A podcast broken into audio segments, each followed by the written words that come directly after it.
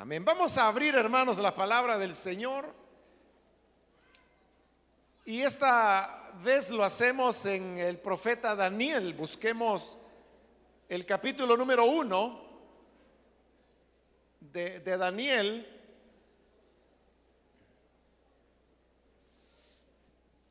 Los que trajeron su Biblia pueden compartirla con las personas que no tienen y que así juntos podamos leer.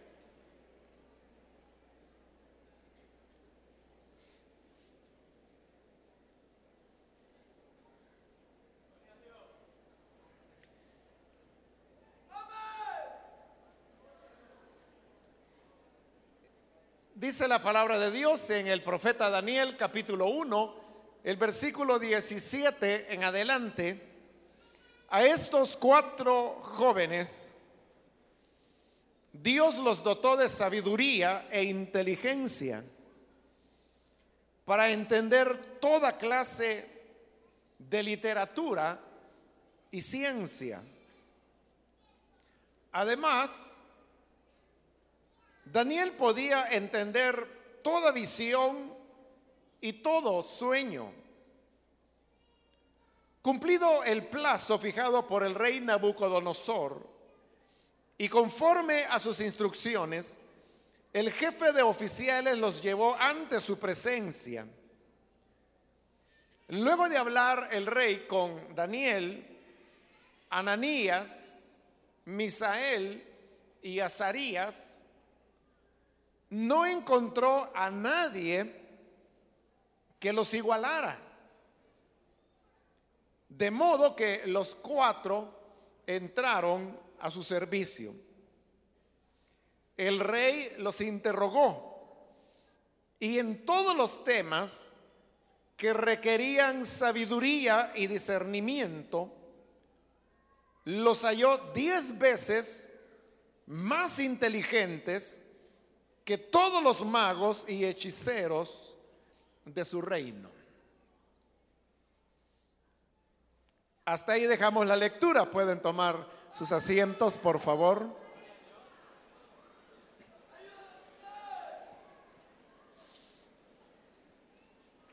Hemos leído en esta ocasión de el profeta Daniel, capítulo 1, y esta es una historia bastante conocida y también es un capítulo bastante predicado, pero es predicado en la decisión que Daniel y los otros tres jóvenes hebreos que estaban con él tuvieron de no contaminarse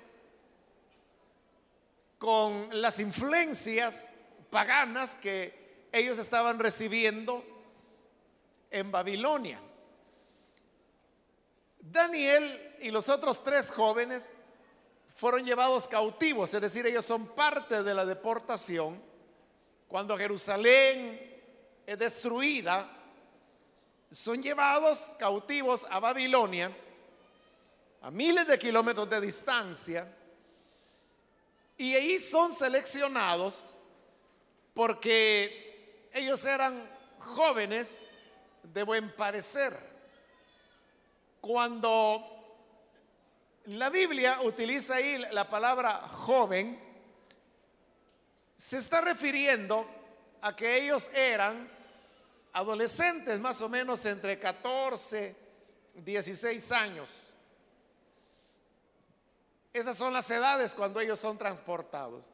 Y cuando dice que no había en ellos defecto, significa que desde el punto de vista físico, ellos eran jóvenes que no tenían, bueno, no tenían mutilaciones, no tenían cicatrices, no tenían deformidades y algunos también ahí han deducido que incluso eran de, de apariencia atractiva o agradable. Son seleccionados para poder llegar a convertirse en el futuro en consejeros del rey que era Nabucodonosor, un gran emperador, que en el sueño que posteriormente el mismo Nabucodonosor tendrá y que Daniel le interpretará, es representado como el oro. Y luego el siguiente imperio que habría de seguir, que es el medo persa, ya es presentado como plata. Luego viene el griego, que es presentado como bronce. Y finalmente el romano, que es presentado como hierro. el metal más precioso de todos es el oro. Y eso se refería a la grandeza de Nabucodonosor. Pero Nabucodonosor quería tener consejeros que le ayudaran a gobernar. Y ese era el propósito de traer jóvenes de diferentes países que él había conquistado para instruirlos, capacitarlos, que aprendieran a hablar el caldeo y que a futuro se convirtieran en consejeros de él. Obviamente, si uno anda buscando consejeros o asesores, uno lo que busca son las personas más capaces, las personas más competentes, las personas que tienen una capacidad de análisis que en verdad van a aportar algo, como en este caso al emperador Nabucodonosor. Pero también los caldeos querían que estos jóvenes que eran traídos de diferentes países, entre los cuales estaba Daniel y, sus, sus tres amigos, ellos tenían que ser inculturizados. Es decir, ellos tenían que absorber la cultura de los babilonios o caldeos. Y para eso parte de esa cultura y un elemento muy importante era el tema religioso. Por eso es que ellos comienzan a recibir un proceso por el cual van a tratar de ser absorbidos totalmente por la cultura de los caldeos. Y por eso es que uno de los primeros actos que hacen es cambiarles nombre. Podríamos ver los cuatro nombres, pero por cuestiones de tiempo solo voy a mencionar el de Daniel. Daniel es un nombre hebreo. Y el significado del nombre Daniel es Dios juzga. Pero al llegar a Babilonia le cambiaron el nombre y le pusieron Belsasar. Belsasar es un nombre de origen persa que está compuesto por dos palabras, pero que lo que significan es Belet bendice. Belet era el nombre de la esposa de Marduk, quien era el dios principal al cual le rendían culto los caldeos. Entonces le están poniendo a Daniel del nombre Dios juzga, se lo están cambiando por Belet bendice. Pero podemos ver que solo se menciona que le pusieron como nombre Belsasar. Pero en todo el resto del libro jamás se le da ese nombre y Daniel sigue llamándose Daniel. Es decir, que hubo un rechazo a aceptar un nombre que borraba la identidad hebrea que ellos tenían y que estaba muy ligada con su fe. Porque por eso se llamaba Daniel, Dios juzga. Bien. Igual pasa con los otros tres jóvenes. Y esa es la razón por la cual ellos deciden no contaminarse. O sea, el tema ahí no era que Daniel y sus compañeros fueran vegetarianos, como algunos está de moda que andan enseñando eso. Ellos no eran vegetarianos. Ellos lo que no querían era contaminarse con la comida del rey, porque esta era consagrada a los ídolos antes de tomarla. Y lo otro es que era la comida de la mesa del rey y el vino que él vivía, del bebía. Y el comer para ellos era un símbolo de, comunión, de amistad, de estar de acuerdo. Entonces, si ellos aceptaban la comida de la mesa del rey, era como decir, el rey es nuestro amigo y nosotros somos amigos del rey. Ellos conservan una distancia que la van a conservar durante toda su vida. en eso es en lo que se predica. En cómo Daniel y sus compañeros no quisieron contaminarse y rechazaron los nombres caldeos, las comidas que implicaban una comunión con el sistema caldeo, las comidas que eran consagradas a los dioses caldeos y conservan su identidad, sus nombres, sus costumbres, su culto. En el caso de Daniel y de seguro sus compañeros, sus prácticas de oración cada día.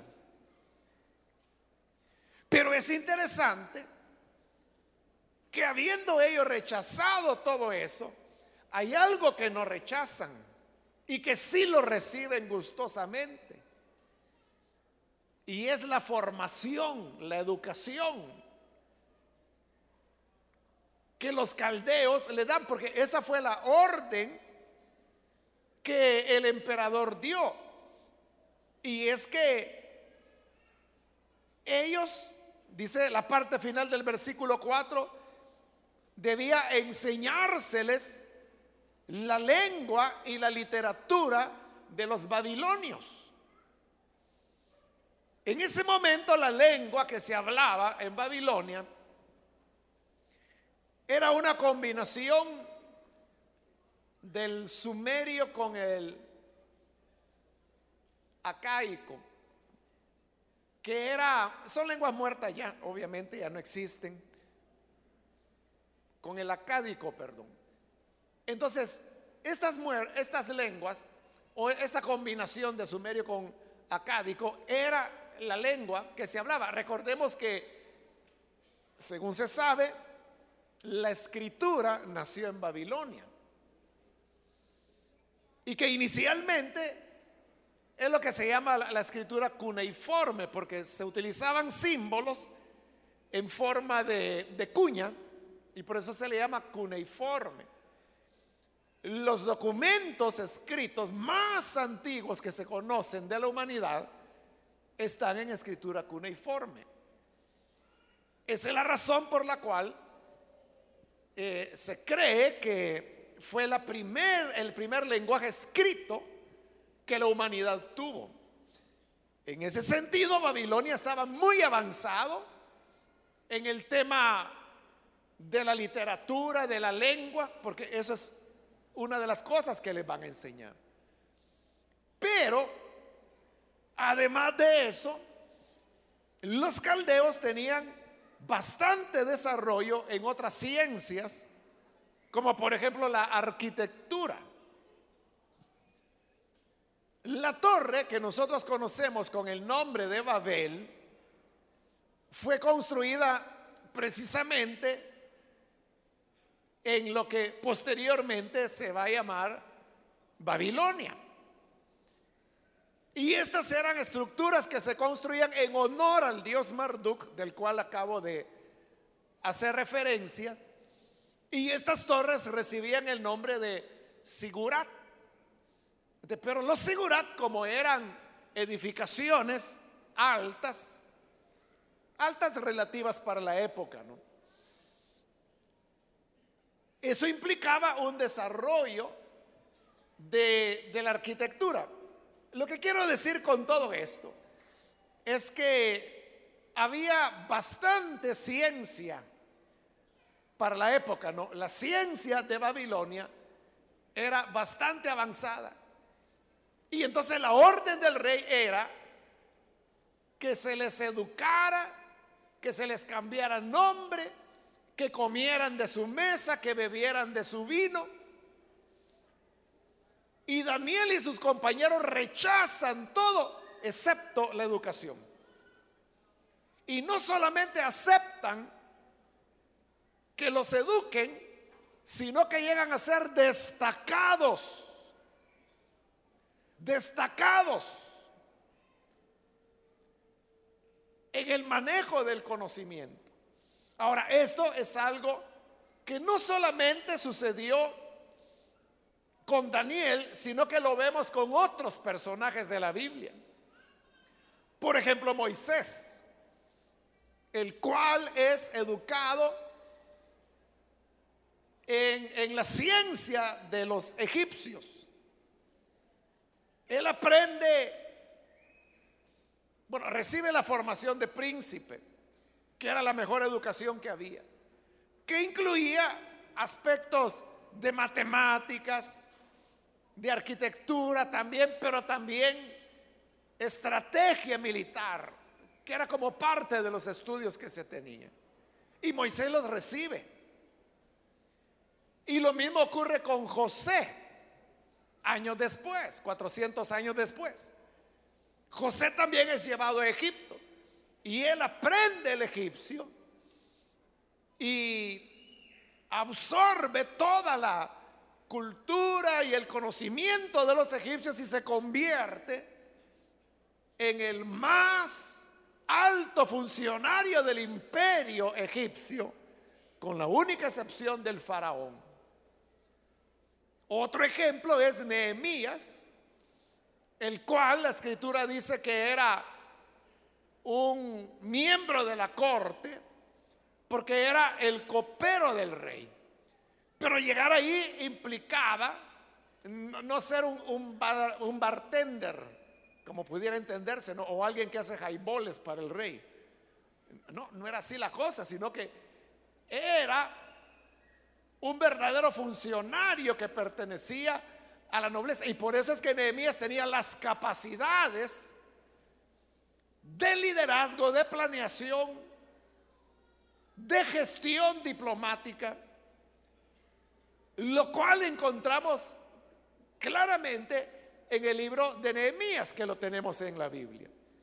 Es decir, que, que todos estos hombres que tuvieron oportunidad de tener acceso a la mejor formación, siempre la aprovechaban. Y que si era de Babilonia, la aprovechaban. Y que si era egipcia, la aprovechaban. Que si era medo-persa, como en el caso de Nehemías, la aprovechaban. ¿Por qué razón si ellos rechazaban los nombres, las comidas, por qué no rechazaban la educación? Es porque ellos tenían el concepto que en la medida que ellos se prepararan y tuvieran más conocimiento, serían más útiles dentro de la obra de Dios. Si Moisés no hubiese tenido la formación que tuvo, probablemente no hubiese sido quien fue. Si José no hubiese tenido la formación que recibió, de seguro no hubiera llegado a donde llegó.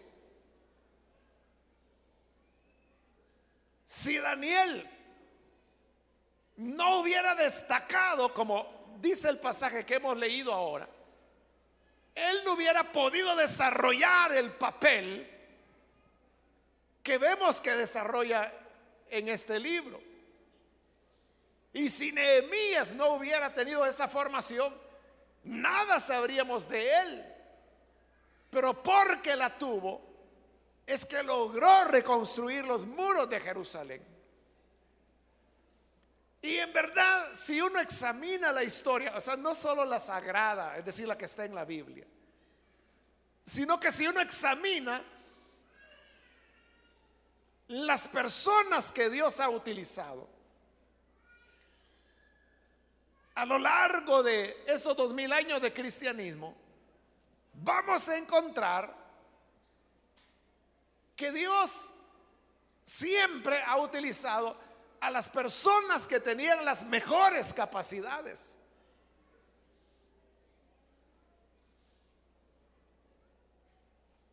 Cualquier, si, yo le preguntara, mencióneme algún cristiano notable. Si quieren comenzar por los padres de la iglesia, O sea, eran personas con una educación extraordinaria. Si se habla de los reformadores y se habla de, Lutero, Lutero era un genio. Zwinglio, él fue un hombre cuya capacidad intelectual se considera que era superior a la de Lutero y aún que la de Calvino. El problema fue que lo mataron muy rápido. Bueno, Calvino mismo era el, cerebro más privilegiado de la reforma. Y si hemos dicho que Lutero era un genio, entonces, ¿qué era Calvino? Calvino era capaz de citar de memoria, de memoria a los padres de la iglesia. Y lo hizo en varias oportunidades. Tenía un intelecto difícil de ser superado y realmente no, no hubo manera de superarlo. En ese tiempo el hombre, el intelectual, por decirlo así, más fuerte que la iglesia católica tenía era un cardenal que era de apellido Sadoleto. Entonces el cardenal Sadoleto lo envían a Ginebra porque Ginebra estaba convirtiéndose al protestantismo. Calvino había estado ahí, pero por algunas diferencias había tenido que irse. Y aprovechando que Calvino no estaba, el cardenal Sadoleto llegó y comenzó a hablarle a la gente. Y como él era un intelectual católico, entonces comenzó a persuadirlos y a persuadirlos. Y cuando la gente de Ginebra vio que nadie podía hacerle frente al cardenal Sadoleto, entonces mandan a llamar a Calvino. Calvino no quería ir por esas diferencias que había tenido, pero finalmente acepta y va. Y sin hacer mucha bulla que iba a llegar, entra un día a la iglesia y ahí estaba el cardenal Sadoleto hablando a las personas y diciéndoles por qué la iglesia católica era la verdadera iglesia. Y que entró como cualquiera del pueblo y se sentó por allá y empezó a escuchar. Y ya cuando el cardenal Sauleto había hablado, entonces Calvino pidió la palabra. Y el cardenal Sauleto le dijo, sí, buen hombre, ¿tienes alguna pregunta? Y Calvino dice, no, pregunta no, solo quiero decir que todo lo que usted ha dicho está equivocado. Y comenzó a decirle de memoria, de memoria lo que los padres de la iglesia habían escrito. Bueno, total que ese día lo puso a espaldas planas. Y, existe eh, la correspondencia, se conserva todavía, escrita ya de lo que Calvino le respondía al cardenal Sadoleto. Así se llama el libro, si lo pueden encontrar, vale la pena que lo tengan. El libro se llama Respuesta al cardenal Sadoleto de Juan Calvino. Y ahí van a ver usted extraordinario. Entonces, pero, ¿qué hombre de Dios o qué mujer de Dios podríamos mencionar que fuera un ignorante o un analfabeta o una persona con poca educación? Cuando yo dije que Lutero era un genio, eh, lo era. Lutero tradujo la Biblia del hebreo, del arameo y del griego al alemán. Y lo hizo solo. Y lo hizo en un tiempo récord. Eh, eh, los meses que estuvo resguardado en el castillo de Guadburgo, donde lo, lo llevaron para protegerlo porque lo querían matar. Entonces, como estaba refugiado y nadie sabía que Lutero estaba ahí protegido, él no tenía nada que hacer. Entonces, bueno, como no tengo nada que hacer, me voy a poner a traducir la Biblia. Pero eso significaba conocer el hebreo, conocer el arameo para las secciones que tiene el Antiguo Testamento que están en arameo y que por cierto están en el libro de Daniel. Para traducir del griego al alemán. Bueno, y hasta hoy en día la, Biblia por excelencia que usan los alemanes es la traducción de Lutero, porque para ellos es como un orgullo nacional, Es como que si un salvadoreño hubiera traducido las escrituras al español, sería nuestro orgullo. A eso me refiero que eran hombres instruidos. Pero volviendo a Daniel, podemos ver que ellos llegaron a ser muy sobresalientes, pues dice el versículo 17, que a estos cuatro jóvenes Dios los dotó de sabiduría e inteligencia para entender toda clase de literatura y ciencia. Además, Daniel podía entender toda visión y todo sueño. Babilonia también fue el origen de las regulaciones, de las leyes, podríamos decir. Y ahí tenemos el código de Hammurabi, se llama, porque así se llamaba el rey, que en una roca eh, en forma de columna, aunque no es una columna vertical, se, escribió el código de Hammurabi, que eran normas de conducta, eran leyes, mucho más antiguo, es lo más antiguo que la humanidad conoce. Si un día van a París, en lugar de la Torre Eiffel, yo les recomiendo que vayan al Museo de Louvre. Y ahí está la estela de Hammurabi. Es el documento más antiguo que tiene la humanidad de una legislación. Eso es de Babilonia. Claro, para esta época en que Daniel está ahí han pasado milenios ya del código de Hammurabi. Entonces, ¿cómo no estarían desarrolladas las leyes para esta época? Pero de todo eso ellos estudian.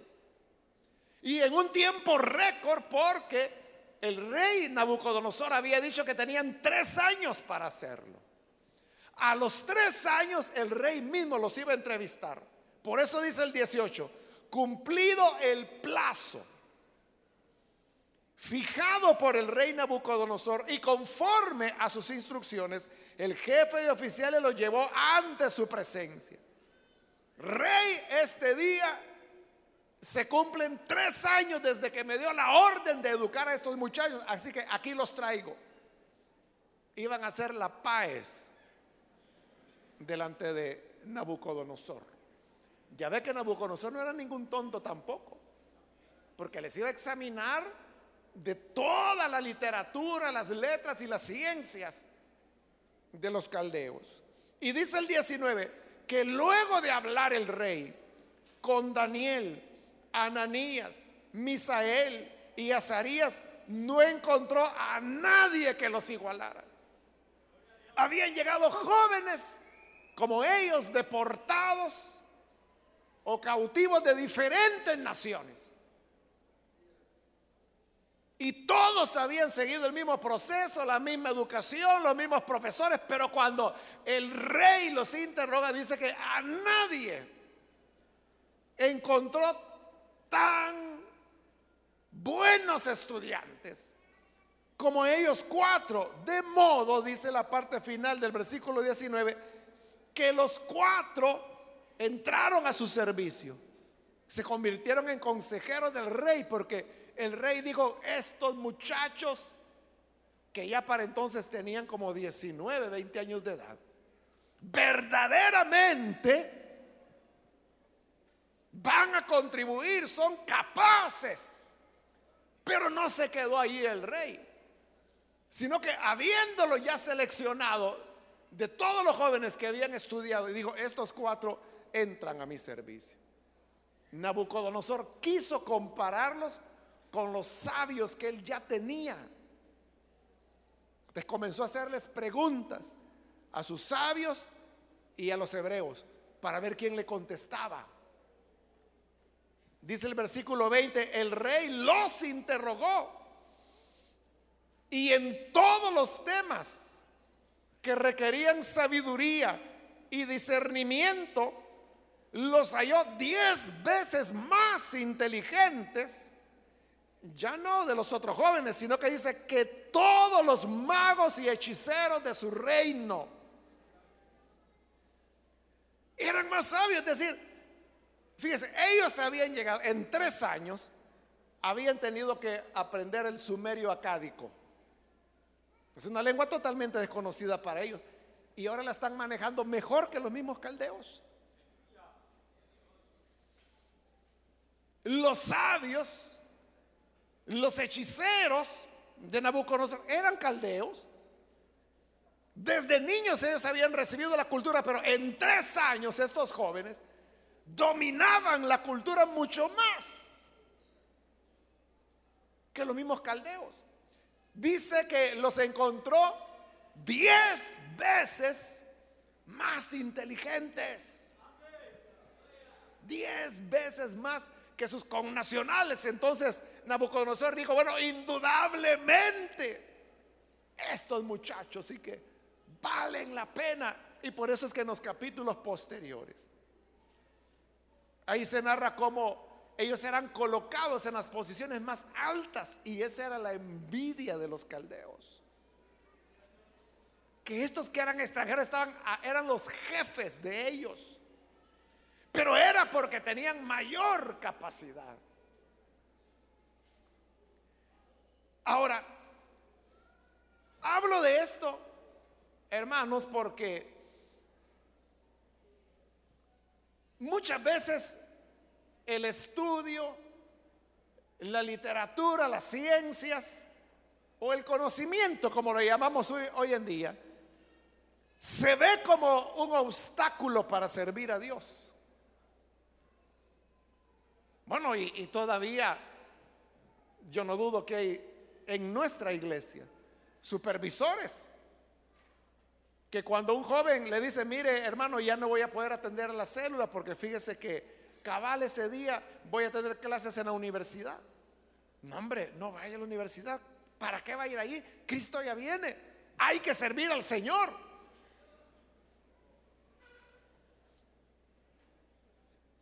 ¿Comprende? Entonces, porque se ve el hecho de la formación como un obstáculo, como algo que impide servir a Dios como debe ser. Pero para estos personajes de la Biblia era todo lo contrario. Así es como vamos a servir mejor. Y así es como Moisés llegó a ser Moisés. José llegó a ser José. Daniel llegó a ser Daniel. Nehemías llegó a ser Nehemías. Si no hubiesen tenido esa actitud frente al estudio, frente a la formación, no hubieran llegado a donde llegaron. Si no hubiesen sido como Salomón. Salomón dice que se puso a estudiar botánica. Así dice la escritura. Y que estudió, dice, desde el cedro del Líbano que es un árbol enorme, hasta el musgo que nace en las paredes por la humedad. Pero él todo eso lo conocía. Él era un rey, pero dice que disertaba y daba ponencias de botánica. El tema de ahora es el cedro del Líbano. Y comenzaba a disertar sobre eso. El tema de ahora son los líquenes. Ese va a ser el tema de disertación. Y uno diría, bueno, ¿y un rey que tiene que estar haciendo, dando disertaciones de botánica? Pero Salomón no solo hizo eso. Dice la Biblia que también él compuso más de mil proverbios que tenía que ver no solo con expresiones de sabiduría, sino con habilidad para el manejo del lenguaje. Y muchos de esos proverbios son los que hoy tenemos en el libro que llamamos de proverbios. Salomón no hubiese sido Salomón si él se hubiera quedado con el mínimo. Ahora, quiero aclarar que uno diría, bueno, está bien, Moisés tuvo una gran formación, pero porque llegó a ser el libertador de Israel. José tuvo una gran formación, pero porque Dios lo usó para preservar con vida al pueblo.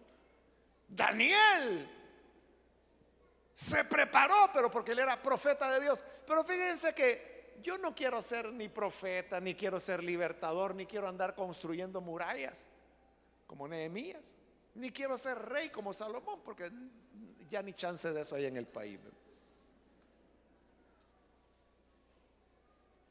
Pero el punto es que a Dios no solamente se le sirve como profeta,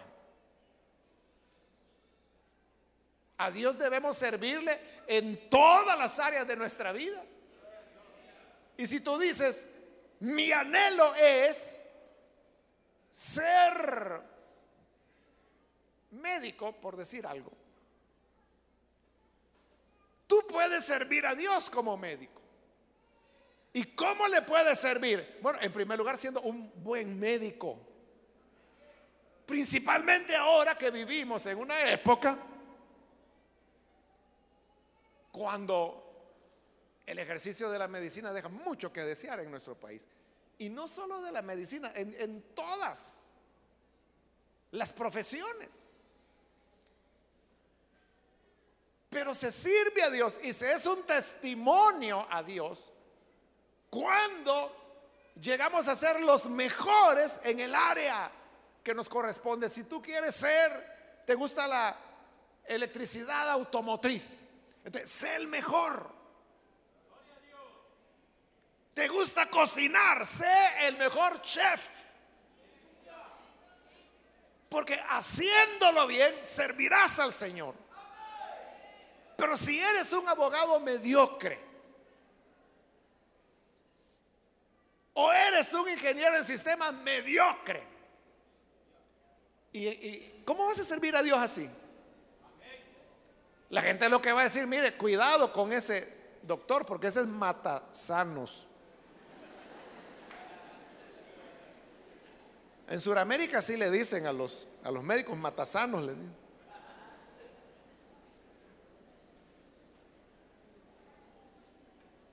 incluso cuando he estado por allá y, me dicen, mire, ya, ¿y cuál es la dirección de la iglesia? Entonces le digo, calle al Matasano. Y por allá hay algún hospital. Me dicen, no, le digo. Pero yo ya sé que porque allá matasanos le llaman a los, a los médicos. Lo cual habla muy mal de ellos, ¿verdad?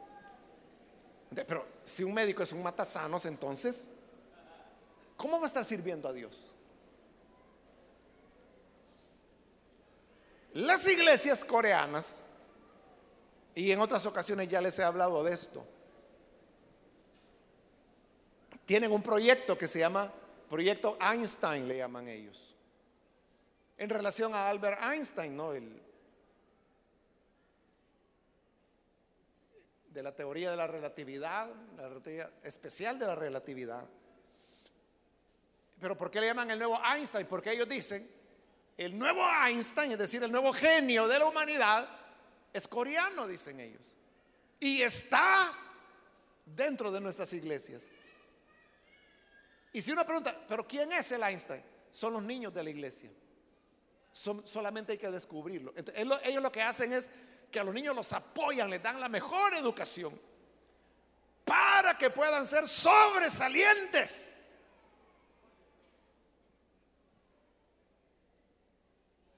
¿No es eso honrar a Dios? ¿Qué tal, hermano, si el próximo científico que haga algo espectacular. Imagínense que descubre la cura del cáncer. Y que cuando le entregan el premio Nobel de medicina, él pueda decir, doy gracias a Dios, quien me salvó y me redimió con su sangre y me dio sabiduría para poder descubrir este bien para la humanidad.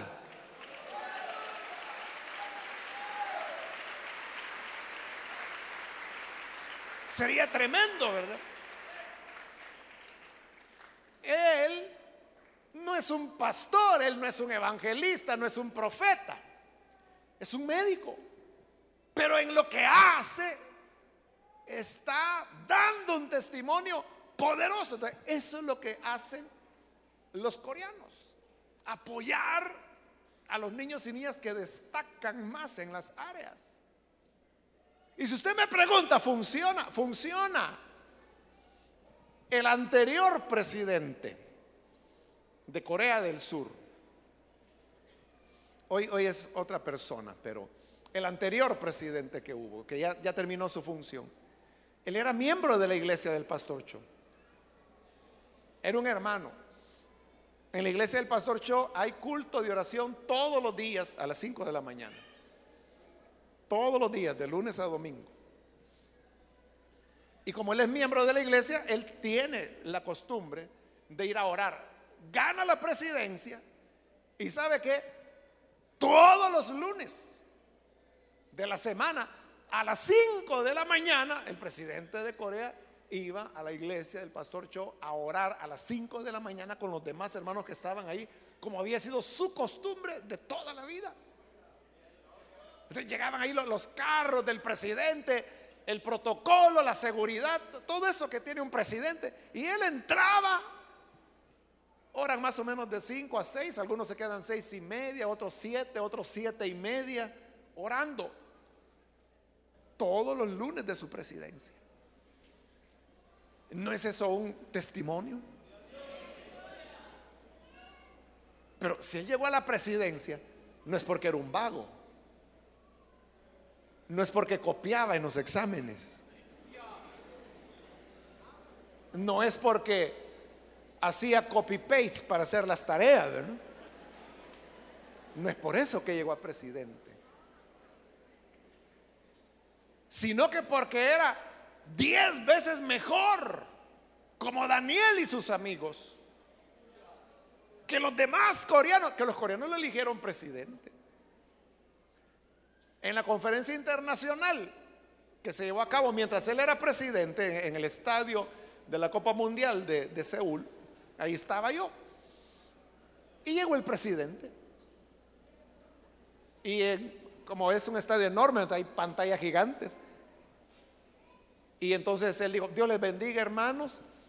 Quiero felicitar a mi pastor, el pastor Cho, por esta actividad que está realizando. Gracias porque sé que ustedes están orando por mi gobierno quiero decirles que yo también, ahí, ahí donde yo supe, todos los lunes yo también voy a orar a las 5 de la mañana a la iglesia. Entonces quiero decirle a todos que Dios les bendiga y gracias por esta actividad de oración que están haciendo. Amén. Dios les bendiga, hermanos. Era cristiano. Es cristiano. Entonces eso honra a Dios. A eso me refiero que no es porque vas a ser profeta que tienes que prepararte de la mejor manera.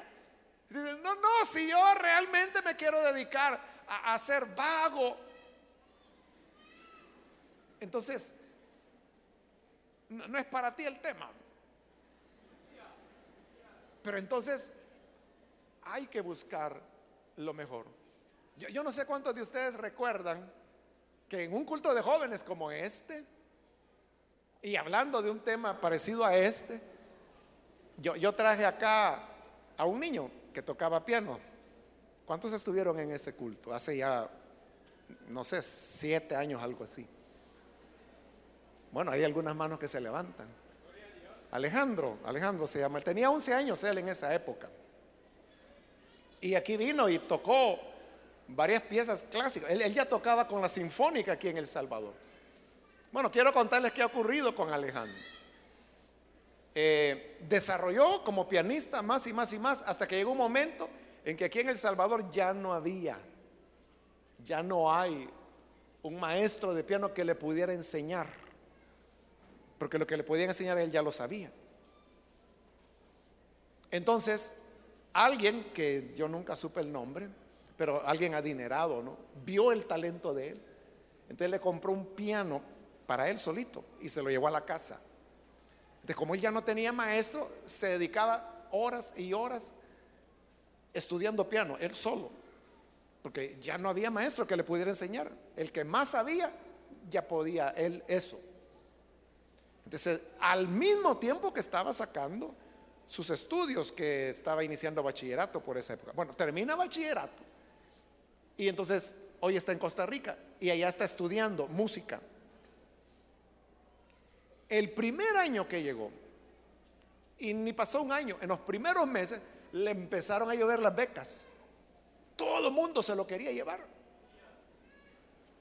Sí, lo querían los rusos, lo querían los ucranianos, lo querían los chilenos, lo querían los argentinos y todos le decían, vente para acá. Tus estudios van a ser gratis, pero vente para acá. Sabían el talento que él tenía. Pero él, él continuó estudiando ahí. Y a finales del año recién pasado, es decir, hace dos meses, algo así, acaba de ganar el primer lugar a nivel latinoamericano como pianista.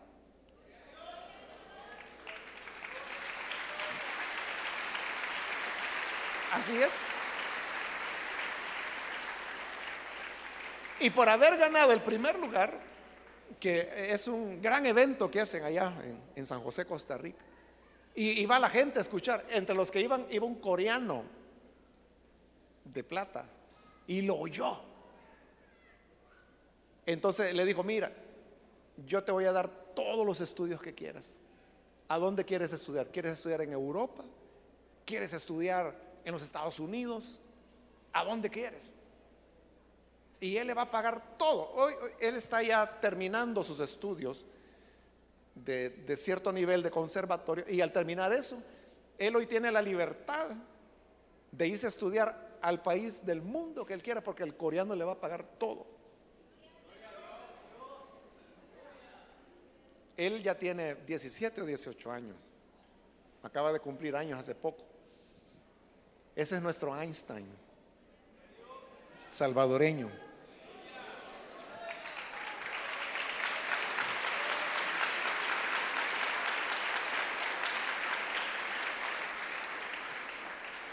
Pero obviamente quiere esfuerzo, quiere dedicación, quiere disciplina. Ese fue el tema que cuando él vino aquí, de eso hablamos. Yo le pregunté a Alejandro, ¿y cuántas horas diarias estudias piano? y estoy hablando, hermano, no de tocar cancioncitas. O sea, le estoy hablando que aquí en El Salvador la orquesta sinfónica lo acompañaba para tocar obras para piano y orquesta. De toda la sinfónica acompañando a él, al pianista, que en esa época era un niño, 11 años tenía. Da conciertos el solo. Y él me dice, ese es mi sueño, me dice, ser un concertista y andar por los diferentes países del mundo y poderle decir que Él es un cristiano, que es un hijo de Dios. Amén.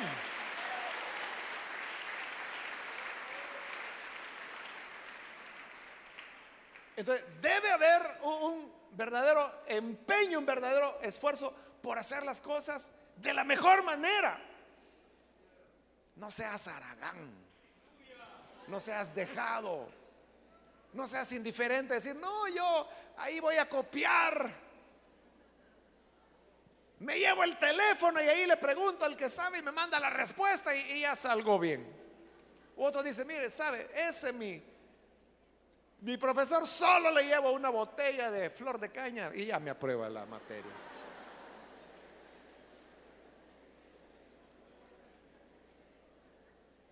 ¿A dónde vas a llegar así? Estás entrenándote para ser un corruptor.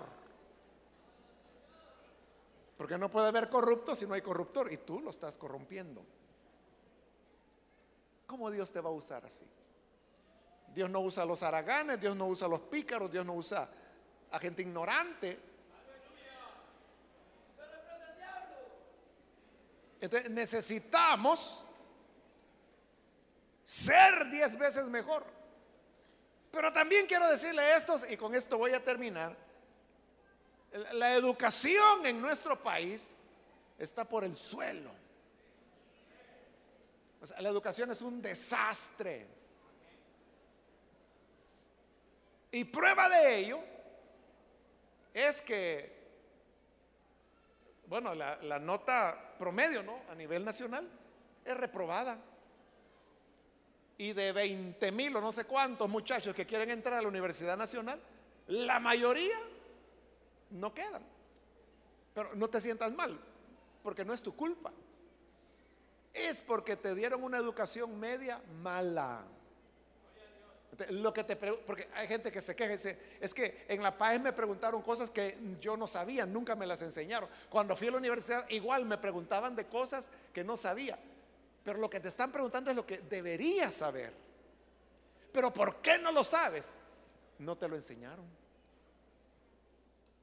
¿Y por qué no te lo enseñaron? Porque ¿quiénes son los que dan clases ahora en el país? Es la gente que trató de ser abogado y reprobó. Entonces digo, bueno, tal vez como ingeniero en sistemas y reprobó. Medicina, peor. Entonces dice, bueno, no puedo hacer esto, ni lo otro, ni lo otro, aunque sea de maestro, porque lo ven fácil. Y es relativamente fácil en relación a las otras carreras. Entonces, ¿qué sucede? Que los que optan por estudiar para maestros es la peor gente, la de menor rendimiento. Y por eso es que la educación ha decaído tanto. Yo tuve el privilegio, porque era un privilegio en esa época, de ingresar a la UCA en el año de 1977. Y para poder ingresar, los estudiantes éramos seleccionados, o sea, no estudiaba el que quería allí, tenía que ser seleccionado.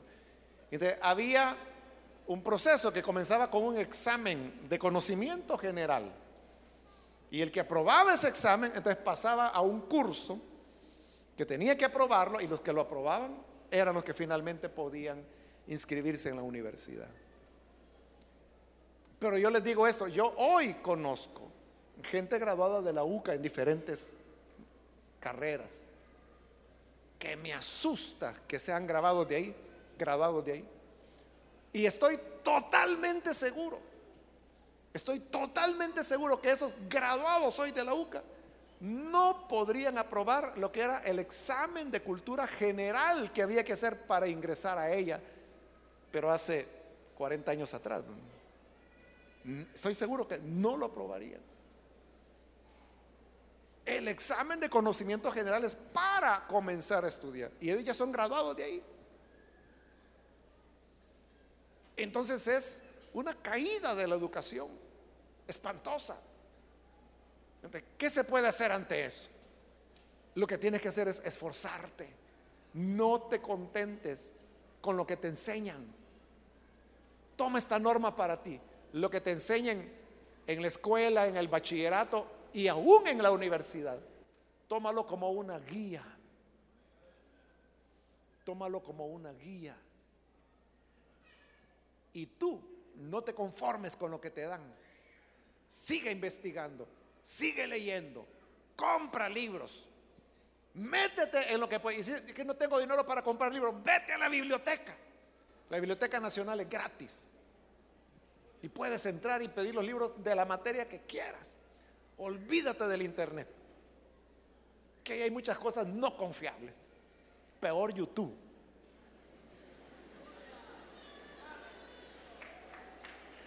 Sí, es cierto.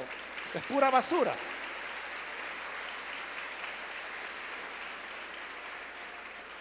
Es pura basura lo que hay ahí. Wikipedia no es confiable. Tú sabes que Wikipedia es una construcción colectiva. Yo he encontrado en Wikipedia artículos racistas y he encontrado artículos con información falsa. He encontrado artículos médicos con información falsa. Y he encontrado artículos racistas, claramente racistas. Porque son construcciones colectivas, es decir, ahí cualquiera mete lo que quiere. Y tú estás confiando en eso. tómalo en serio. Es, es tu futuro. Es tu futuro. ¿Qué quieres ser? ¿Otro mediocre? ¿Por qué hay como más de 20 mil egresados de la carrera de ciencias jurídicas y no pueden aprobar el examen del, notariado? Y lo hacen un año y no aprueban. El otro año reprueban. El otro año reprueban. Hay más de 20 mil. ¿qué tienen que hacer? Andan trabajando con la firma de otro, con el sello de otro, porque ellos no pueden aprobar el examen del notariado. ¿Por qué? Porque se conformaron con lo que la universidad les dio. Tú no te conformes. Y si tú dices, es que, es que yo ya no aguanto, solo lo que la universidad me da, ya no aguanto, y usted quiere que meta más todavía. Es que el punto es cuál es nuestro concepto de educación. Nuestro concepto de educación es andar vagando.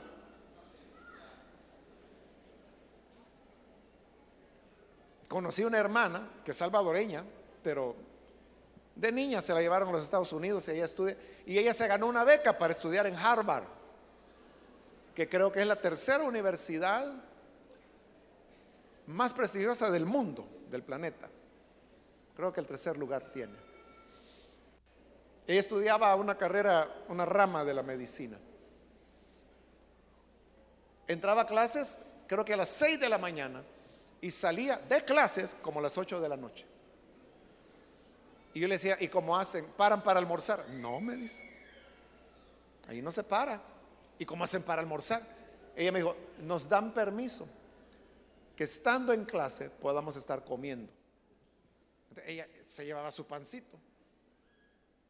Y no había receso, sino que estando en clase tenía que estar comiendo su pancito, salir en la noche y en la noche ir a hacer trabajos, ir a estudiar, porque a las 6 de la mañana del otro día otra vez ahí, eso es estudiar.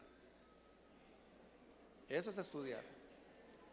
Y si tú dices, ah, es que me están matando, entro a las 7 y salgo a las 3 de la tarde. Ese es un caramelo. Un caramelo. Tranquilo. Tranquilo. Ese no es ningún problema. Pero nos hemos acostumbrado a ser vagos a no esforzarnos, a no leer.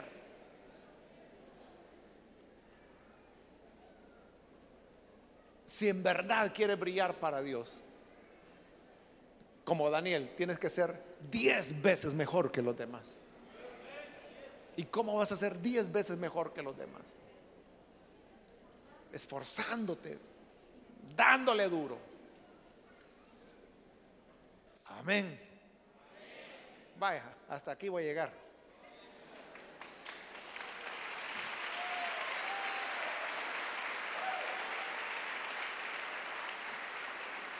Oremos al Señor. Padre, te damos gracias porque a través de tu palabra nos damos cuenta que tú utilizaste siempre a las personas que se esforzaron y lucharon. Y como Daniel y sus amigos llegaron a ser diez veces mejor en la literatura, en la letra y en las ciencias que todos sus compañeros. Y tú los usaste de manera que por eso tenemos este libro en la Biblia. Yo te pido por los jóvenes y señoritas que están acá, para que haya en ellos el deseo de esforzarse, de luchar y de hacerlo mejor para gloria tuya, no simplemente por llenar requisitos sino para en verdad brillar y manifestar, Señor, tu obra en medio de los pueblos. Bendíceles y que ellos puedan ser sobresalientes. Donde quiera que vayan, que puedan, Señor, manifestar tu grandeza y tu poder. Por Jesús nuestro Señor lo pedimos. Amén.